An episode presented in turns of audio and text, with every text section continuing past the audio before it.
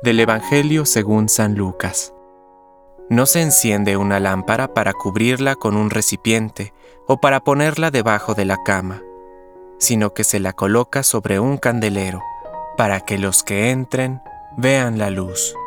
Porque no hay nada oculto que no se descubra algún día, ni nada secreto que no deba ser conocido y divulgado.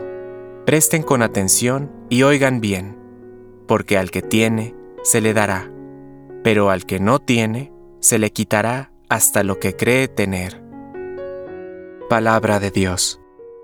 Compártelo. Permite que el Espíritu Santo encienda tu corazón